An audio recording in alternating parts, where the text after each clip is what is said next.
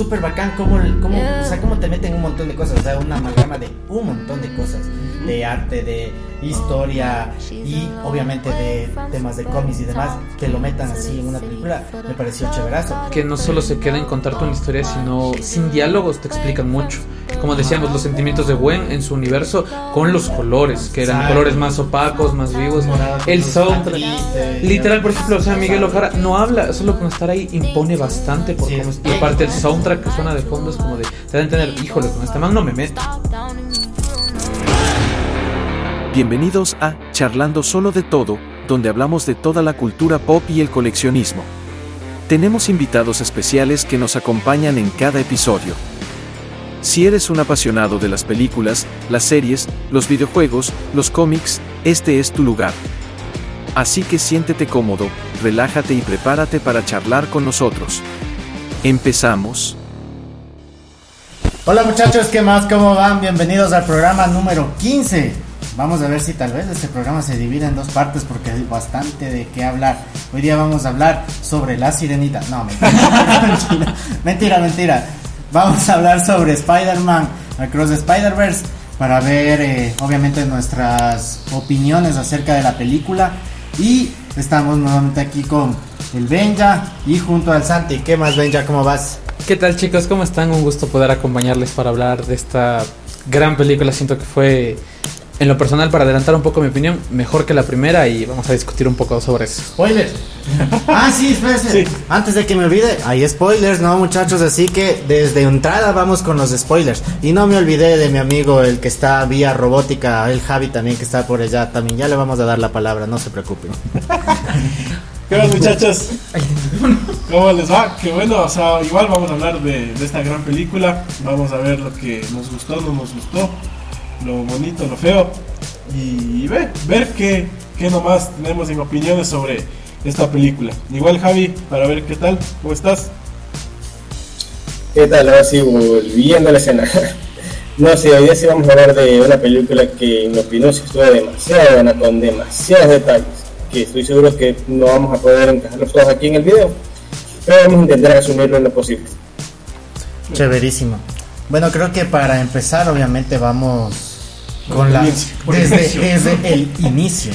O sea, de cómo terminó la película anterior a cómo empezamos con esta. Eh, creo que es súper chévere. O sea, lo que hicieron, el tema de la animación como tal, mezclar tantos tipos de animación dentro de una misma película, a mí me pareció espectacular. Cómo lo llevaron a cabo y obviamente en un inicio cómo te van introduciendo primero te explican algo de la historia de Joan, ¿no? Que tiene mucho que ver con el tema del, de los cómics. y también con el tema este de cuando el Peter de ella se le muere y resulta que se cagaron, ese tipo de cosas. Entonces me pareció, pareció chévere esa parte de la introducción de etiqueta. A mí me gustó bastante porque literal es una calca a los cómics. Desde la animación, los tonos como acuarelas, los colores pastel es la esencia que tienen los cómics de Spider-Gwen. Y literal la historia en cómo el Peter de ella se vuelve el lagarto es una calca. Por eso mismo de cómo se convierte, cómo se muere, lleva ese peso de que mató a su mejor amigo. Me gustó bastante cómo manejaron esa historia. Sí, es verdad. Eh, o sea, en la primera ya nos dieron un pequeño vistazo de lo que pasó. Nos dieron un indicio, pero no fue detallado. Solo fue una sombra que se veía eh, de lo que ella recordaba más o menos de lo que pasó. Y ahora, en cambio, ya te muestran con un poco más de detalle. Eh, primero ella comienza, ¿no? está en una banda que se, llama Mary James y es porque una de las chicas que está ahí se llama, es la Mary Jane de ese, de ese mundo, por así decirlo. Pero, pero sabes que, perdón que te interrumpa, dato curioso, o sea, se supone que a nivel de los cómics, esta, esta banda que está formada de las Mary Janes, que la Mary Jane obviamente es la vocalista de ese universo, las otras son las otras, novias que en algún momento tuvieron que ver con Spider-Man, son las integrantes de, esta banda. me pareció súper chévere. Entonces ahí ya, ya conocemos un poco más de la historia de ella, de lo que le extraña a su, a su amigo, que en este caso es el Miles, de, o sea, de lo sola que se siente, o sea, ahora ya sabe que existe alguien más y como tú decías, del peso que ella carga de lo que murió su mejor amigo. Exacto. Entonces tiene eso. Y tú, Javi, a ver, ¿qué opinaste de esa primera parte? Vamos a igual. Bueno, mi parecer sí, o sea, me encantó, estuvo buena, porque si bien es cierto, cuentan cierta historia de Spider-Man, no nos satura de tanto. dio los detalles precisos para un desarrollo entendible y que se una con los demás. Claro, te condensa bastante lo que es como que la historia de inicio de ella, un buen- una buena introducción. Ajá, y en qué, por ejemplo, en qué se relacionan prácticamente todos los Spider-Man, casi pues. Claro, o sea, siempre hay eso. Ajá. Sí. De ahí, bueno, ya obviamente ya vemos la continuación de cómo está la vida de Miles después de todos los eventos y haciendo, creo que es un año y pico de Spider-Man como Sí. tal en ese universo. Y la introducción del, del villano. ¿Qué tal les pareció esa parte? A mí en lo personal me gustó bastante porque en realidad en los cómics de Spot no es la gran cosa. O sea, bueno, no le han hecho ver la gran cosa.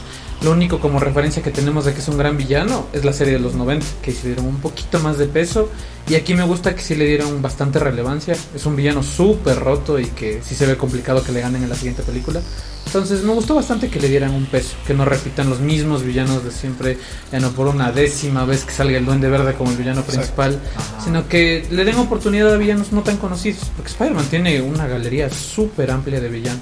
Entonces me gustó eso que le Y dieron el desarrollo, ¿no? Literal. El desarrollo de eso. el desarrollo del personaje. Claro, exacto.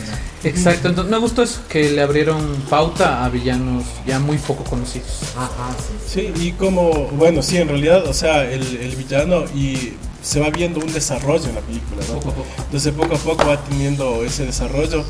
Al inicio es la, la parte cómica, por así decirlo. Villano de la semana. El- ajá, exacto, es como que esta semana me toca pegarme contra él.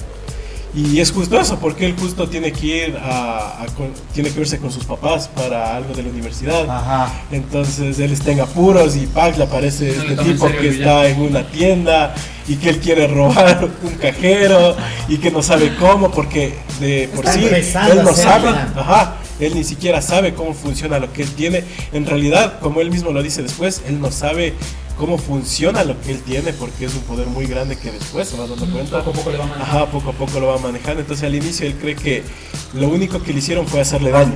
O sea, porque eso es su, ese es eh, la parte principal que él tiene. O sea, que él le hicieron daño y que le, le fregaron su vida, por así decirlo. Ajá. Entonces comienzas con eso, con la parte cómica.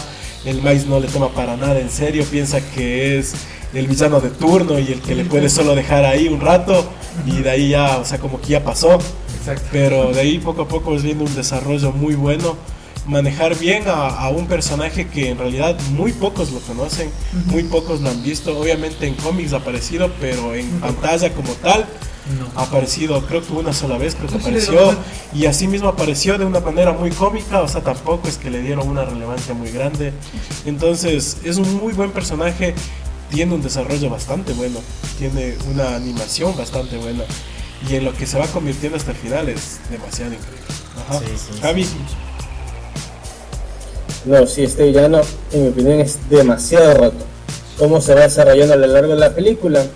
Y también algo muy interesante que me gustó fue como, en mi opinión, como digo, hace que Miles Morales sea canon, porque también se va a la parte del universo de Venom, se va a la tiendita, así es que no vieron ese pequeño detalle, Ajá. teniendo ya otros universos.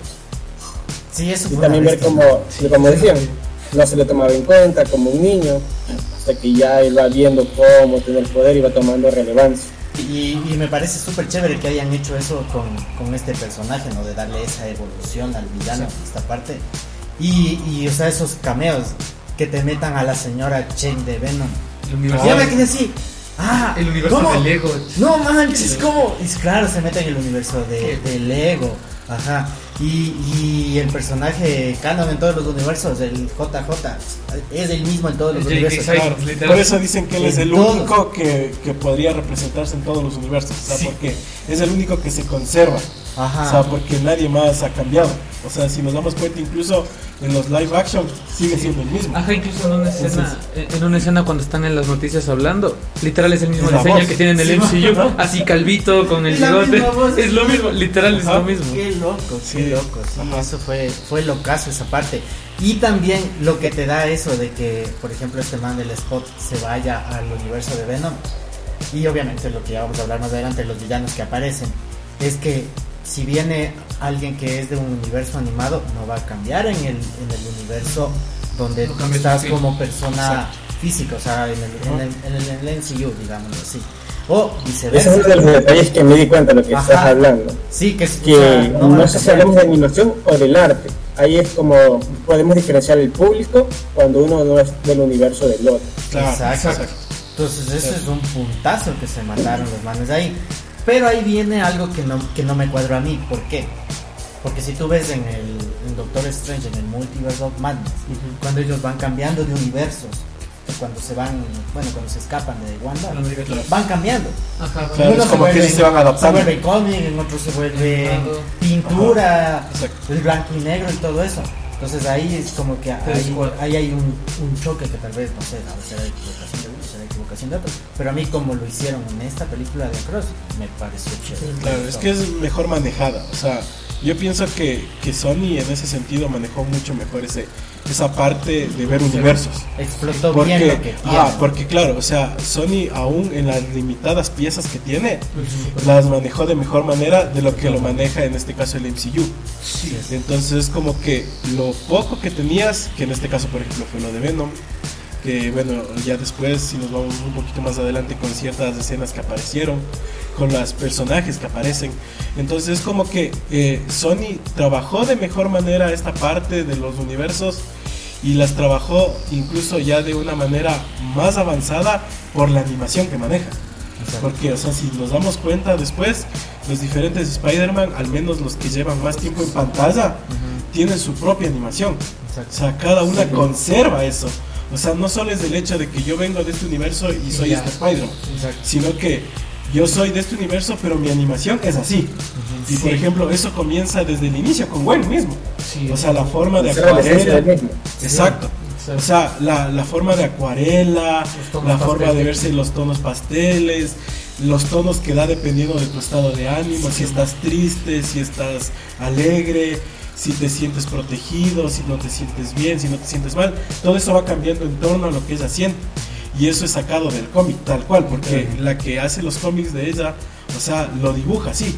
Entonces eso lo, lo transportaron a la animación y es tan bien hecho, tan sutil, tan hermoso, porque eso es lo chévere. O sea, y es por eso que la, la película gana muchos puntos. Claro, y cada uno tiene su tipo especial de animación. O sea, todos son diferenciados entre todos. Ajá. Por ejemplo, la parte que nos olvidamos, obviamente, es en- cuando entra el, en la introducción de, de Miguel Ojara, cuando entra a ayudarle a la Gwen, cuando Ajá. está este buitre que viene de Leonardo da Vinci. igual, Sí. claro. O sea, qué bacán ver cómo era dibujado el man. Exacto. Como y, papel. y- y era extraído prácticamente, o sea, todo lo que Leonardo da Vinci hubiera hecho. Por eso hay las hipótesis de que era Leonardo da Vinci, usando la, la máscara esta de los doctores de ese tiempo. Ay, Y las bombas que él lanza él son los prototipos de las prototipos de cosas que él que, hacía. él, que él hacía.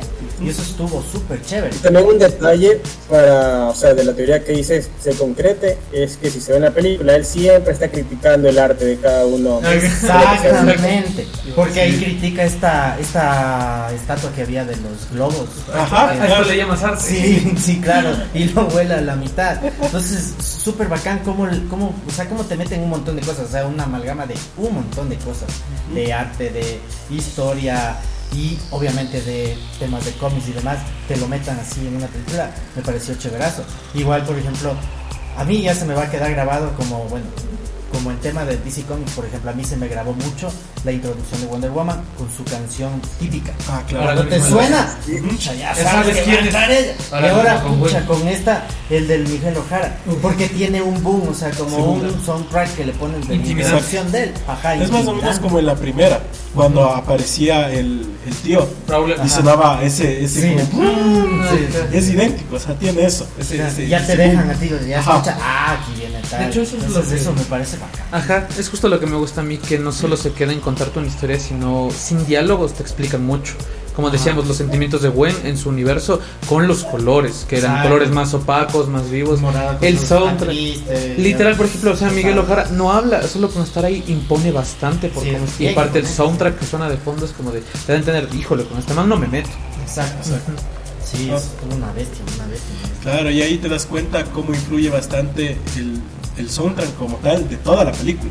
Ajá. O sea, porque si tú te das cuenta, dependiendo de quién está hablando o qué estén haciendo, la música va cambiando y, influye bastante. Por ejemplo, ya cuando está solo el Miles, le ponen su, su música o lo que le escucha y es como que ya te adentras en ese personaje. Ajá. Entonces, si ya cambia a otro lado, te vas a la de Gwen y es otro. Otro si te vas a Miguel Ojara, es otro. Y es como que juegan con eso. Entonces, todo te acompaña. O sea, es una unión de todo: animación, personaje, soundtrack. Entonces, te da toda esa inmersión de que qué es lo que estoy viendo y qué es lo que estoy sintiendo en ese momento. Ajá. Ajá, Igual la Jessica, la Jessica también tuvo chévere, o sea, la Claro. que está embarazada igual que en los cómics, obviamente no sabe de qué. Claro, porque obviamente Es en el cómic te dicen que es solo inseminación. Entonces, Ajá. pero aquí es así te explica. Depende. Ajá. Ajá, es así, te dice que su esposo, que, él, es o sea, guapo. que es guapo y Pero es todo eso. sí, obviamente no, no sabes quién es porque no aparece, pero ella sí te explica eso, esa parte.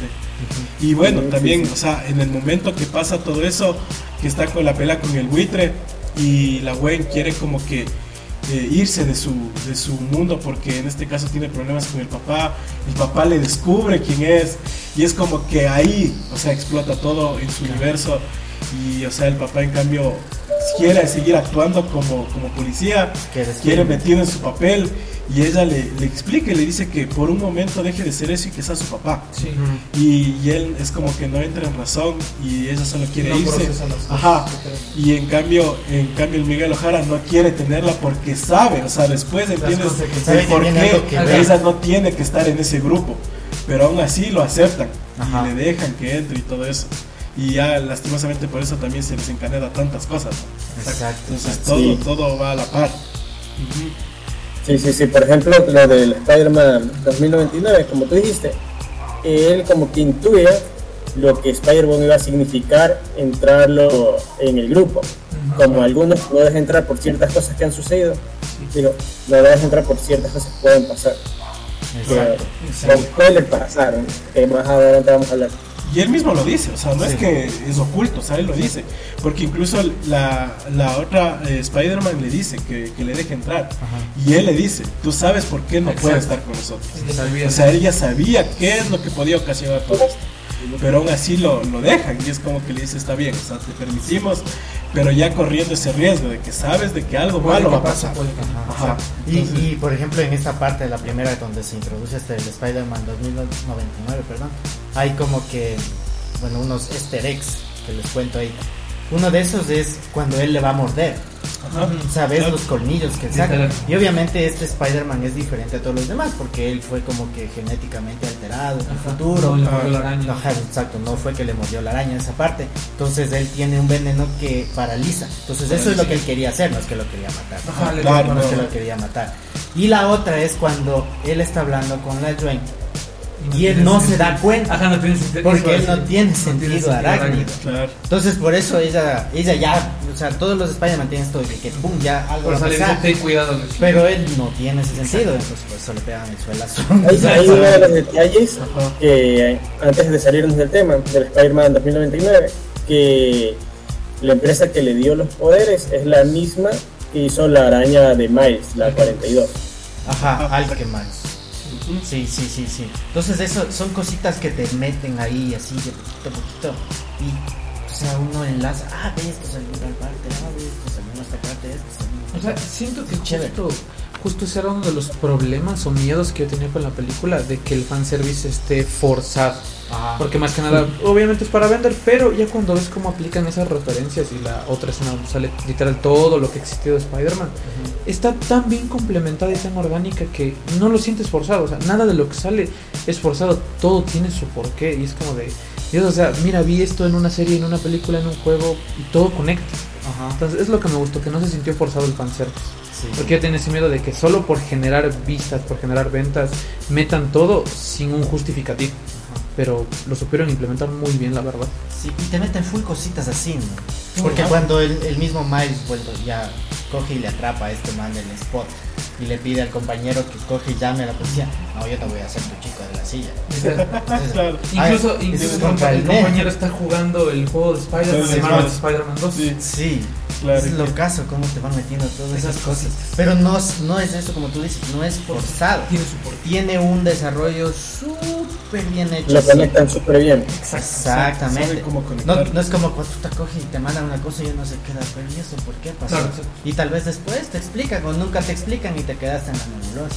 Entonces se dan tiempo de ir desarrollando la historia y ir enlazando de cada uno muy bien, que te queda totalmente claro. Y te meten easter eggs que las personas que obviamente ven Son fans agradecen cómics bastante. o han jugado los juegos, etcétera. Ah, ve, chéverazo, esto que te pusieron aquí. Entonces eso me parece a mí súper, súper, súper bien hecho en esa primera parte de lo que es la película. Ajá. Claro, de ahí en cambio si seguimos con el desarrollo, bueno obviamente ya es como que los papás también, porque eso es lo que decíamos antes, el Miles estaba queriendo ir a una reunión con sus papás porque estaban hablando de la universidad. Entonces bueno, él al final llega, llega en apuros y todo eso, y ya se ve que tiene una cierta riña con los papás, que, que no hay esa, esa confianza, por así decirlo, Claro. pero que los papás a sí mismos intuyen algo, y más que nada la mamá. ajá, o sea, hay algo algo, que está mal, no saben si es bueno, si es malo, pero algo le pasa a su hijo. Exacto. Entonces, eh, es como que ellos ya intuyen, pero no saben si decirlo o no, porque no quieren afectarlo a él o que él lo tome de mala manera. Pero la profesora le dice, le dice, usted sabe que su hijo oculta algo, ¿no? Sí, De miente". hecho, de, hecho, de hecho, justo en eso yo tenía una teoría, porque nunca he visto que hablen de esto. Justo cuando están en la fiesta con los papás y la mamá le dice, te voy a acomodar, y se queda un ratito pensando. Justo pensé que te voy a acomodar el traje para que no se te vea. Porque Ah. como que le piensa antes, te voy a acomodar, y solo le acomoda la chaqueta. Pero como que le piensa antes de decir. Entonces, sí, sí, esa teoría de que indirectamente sí saben. Porque esto viene desde la 1. Justo Ajá. cuando eh, Miles detiene a Kingpin y deja justo este estilo de grafiti que tiene, papá se queda pensando de, a ver, al- algo no me cuadra, o sea, al- al- algo está en similitud.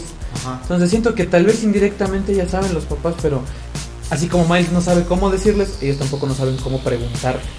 Entonces, Exactamente, yo creo que más la madre, porque Ajá. yo como espectador dije, ¿será que va a ser lo mismo? Así como indirectamente vamos a la primera película de Spider-Man, la tía May, yo decía que sospechaba que Peter era Spider-Man, Ajá, mismo trato. Es la intuición femenina. es que, es, que es, como, es que es como, por ejemplo, en Spider-Man 2. No, no, pero aquí no es interesante, eh, Miles lo menciona, Ah, o sí. era Spider-Man, no me acuerdo. Es más o menos como en Spider-Man descubierto por 2. la intuición de madre.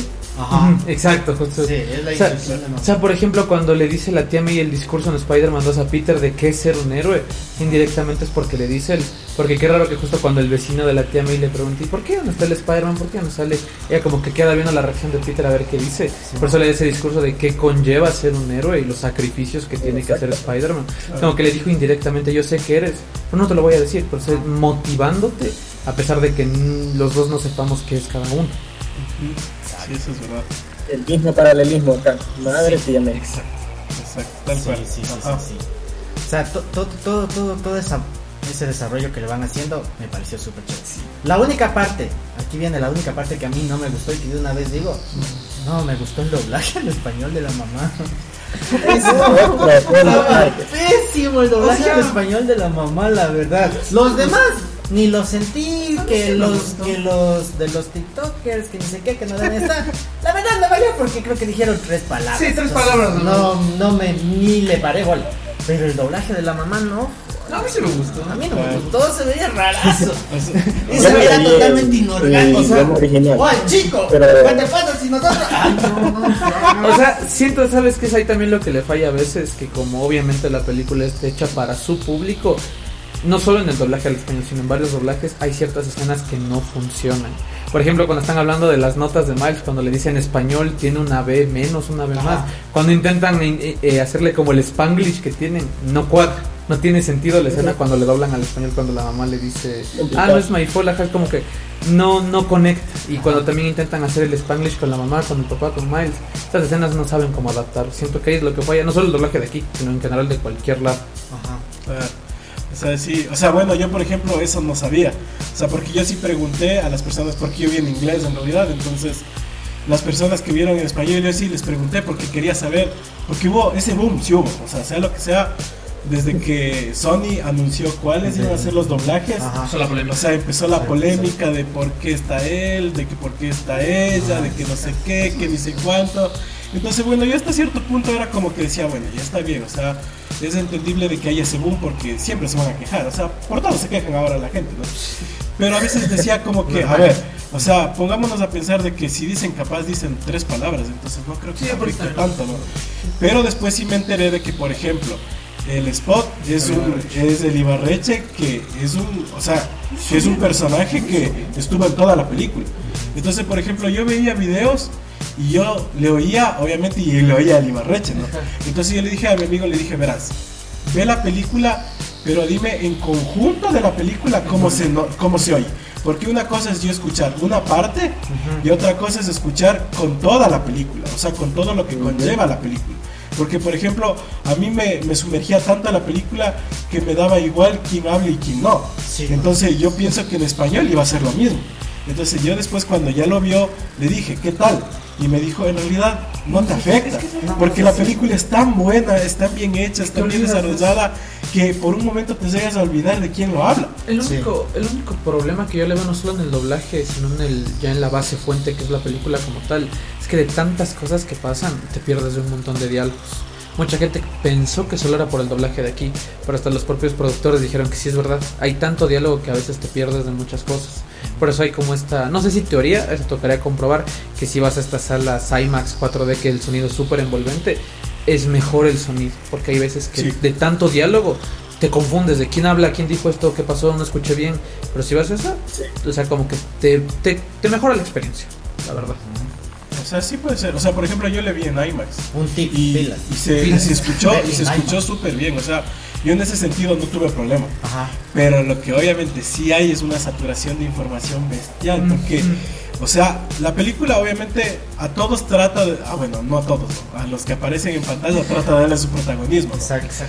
Pero sí llega un punto en que dices, Dios mío, hay tantas cosas que necesito No volver a ver. Ajá, y o sea, no puedes, o sea, claro, te tocaría ver una y mil veces la película y ponerle pausa en cada parte.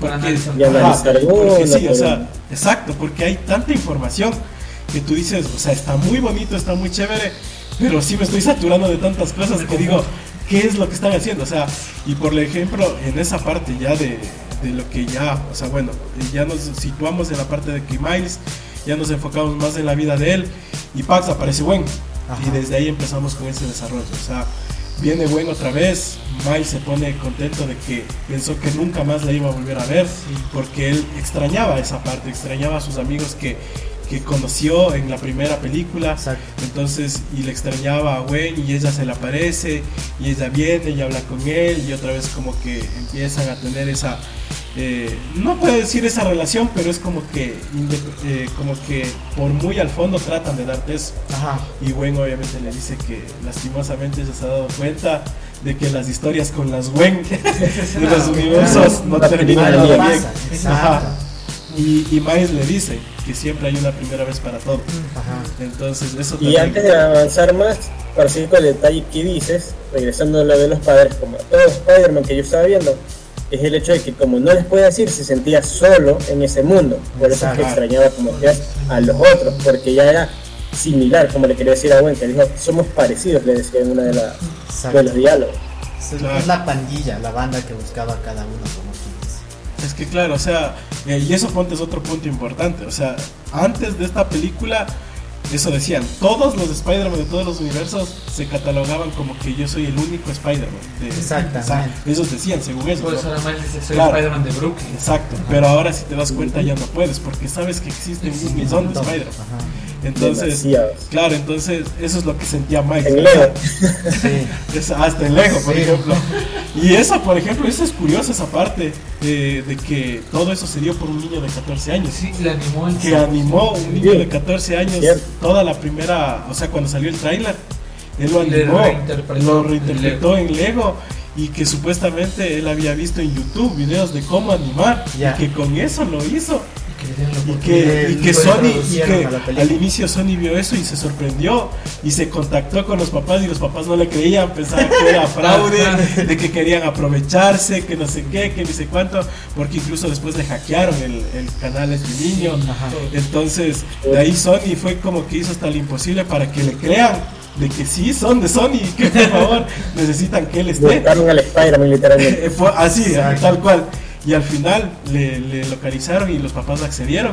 Y él fue el único animador, por así decirlo, que trabajaba en las noches porque en la mañana le tocaba estudiar. Y después de hacer deberes le tocaba hacer la animación. Y él dijo que fue la mejor experiencia que pudo haber tenido y pues que él imagínate sí, o sea, una oportunidad exacto trabajar en un proyecto como de este nivel y de un personaje que o sea Spider, exacto. Y, más que nada es un personaje que toda la vida ha existido y que es, es el que más merchandising lleva, creo, de todos los superiores. O sea, creo que eh, el Spider-Man es el personaje más explotado en todo ese sentido. Exacto. Entonces, y también, o sea, el personaje, si bien es cierto, es Spider-Man, sigue siendo nuevo porque sigue siendo Lego, o sea, nunca se ha hablado de él. Exacto. Es muy importante. Y, y, en esa parte que tú dices de esto de Spider-Man, que es obviamente el personaje que más explota y demás, y creo que es el que, como otros personajes como Goku, como Mario Bros, etcétera, que todo el mundo conoce a Spider-Man. Me parece a mí que, por ejemplo, Miles Morales, como Spider-Man, es de las mejores inclusiones e introducciones que han hecho a nivel general de todo. Porque no es forzado. no es forzado. Y tú ya ves a un personaje, obviamente que ya no es el blanco, el rojo, etcétera, que se volvió Spider-Man.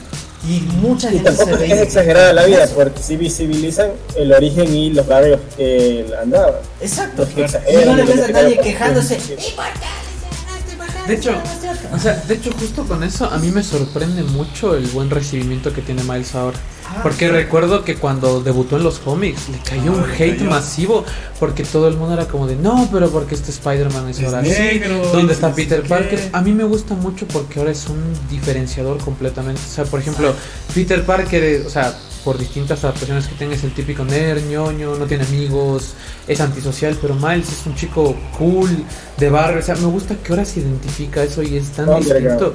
Exacto, es, tan underground que me gusta que ahora tenga ese buen recibimiento y por eso me gusta a mí el mensaje que te da tanto esta como la película pasada de Spider-Man es Peter Parker, puede ser cualquier persona que represente los valores del personaje. O sea, por ejemplo, Miles. Por eso yo tenía miedo cuando iba a salir la película, porque si de por sí no era bien recibido, no sé cómo iban a tomarlo ya en el cine, en una película animada. Porque yo recuerdo que cuando se anunció que era el protagonista Miles, todo el mundo fue de no, pero dijeron película animada de Spider-Man. Y, ahora que sale, o sea, me gusta que todo el mundo se identifique con él. O sea, por algo todo el mundo tiene que ir a la, la, la camiseta de Spider-Man, los Nike usa Miles. Como que me gusta que ahora tiene ese buen recibimiento que al inicio no se le dio. Exacto. Sí, eso es verdad. Entonces, esa es la, eh, o sea, esa es la manera de introducir un personaje sin ser forzado. Exacto. De dar esa relevancia a, en este caso, a un personaje, digámoslo como es, o sea, un personaje negro en el ámbito de que normalmente a veces uno quiere forzar eso. Y o sea, no es por nada, pero por ejemplo es lo que pasó ahora con la sirenita. O sea, si vamos con eso, es como que tratan de forzar de alguna manera el que haya ese recibimiento, esa inclusión. Sí, sino que ahí hay una gran diferencia, porque a la sirenita solo cambiaron el color, pero sigue siendo el mismo personaje. Acá solo llega el nombre de Spider-Man por el traje, pero es otro personaje. La, la gran diferencia. No lo hicieron negro, crearon un personaje diferente. Es que tiene su propia historia. Claro, por eso digo que esa es la manera de manejar esas inclusiones. O sea, hay formas y formas en este caso. Y bueno, y en este tema obviamente de la inclusión, que no se hizo para nada forzada, no sé si tienes tú algún dato de cómo fue que se le introdujo a Miles. De hecho, justo uno de los cameos que yo aprecié muchísimo, que mucha gente le gustó, pero a mí me gusta el trasfondo de por qué existe el cameo, es el de Donald Glover. O sea, en este caso es el Prowler live action en, la escena. Pero si tú conoces, si eres, digamos, un fan que ya lleva años con Spider-Man, me gusta lo que tiene detrás, porque justo él fue una de las inspiraciones para Miles Morales. Recuerdo que en la serie Community, en el intro, él sale con una pijama de Spider-Man. Y al empezaron con ese chiste. Cuando se cancelaron las películas de Tobey Maguire, cuando empezó este reboot, recuerdo que mucha gente empezó a castearle a él. Pero mucha gente empezó, ya sabes, lo, lo típico de que no, pero es que es Peter, no es afroamericano, entonces empezó con esto. Entonces dijeron, bueno, no va a ser a Peter Parker, tomemos inspiración a él para crear un personaje desde cero. Entonces por eso empezó también el concepto de lo que es Miles Morales me gusta que hasta cierto punto tuvo esa compensación de él en las dos películas. En la primera, justo en una escena, sale el intro de Community y se ve ahí a Donald Glover con la pijama de Spider-Man. Y en esta segunda, que él salga ya directamente haciéndole un villano, pero que tú, como, como fan de Spider-Man, aprecies todito lo que él conllevó. Es que literal, sin Donald Glover no existiera ahorita lo que es el concepto de Miles, no tuviéramos las películas que tenemos ahora. Por ejemplo, ese dato no sabía. Datos que usted no sabía en charlando solo de todo. Bye, Benja. sí. Interesante, ¿verdad? Sí, no, o sea, me Sí. parece súper chévere esa parte. Y pues, la verdad, muchachos, lamentablemente este video se va a terminar. ¿Por qué? Por sugerencia suya, tienen que ir a comer, ya, ya van a ser como las 10 de la noche, entonces ya nos han dicho, "Hola, muchachos, a veces me toca quedarme hasta las 12. Sí, váyanse de mi casa. Así que- y también aquí ya nos van a echar, entonces lamentablemente se acabó. Bueno, esta será la primera parte. eh, el próximo programa vamos a hablar ya de las conclusiones, del desarrollo total de la película, de lo que nos falta y obviamente el qué esperamos para el futuro de esta película. Obviamente porque ya sabemos que viene la siguiente parte. Entonces muchachos, muchísimas gracias y nos vemos en la próxima. Nos vemos. Mira, chicos. Nos vemos.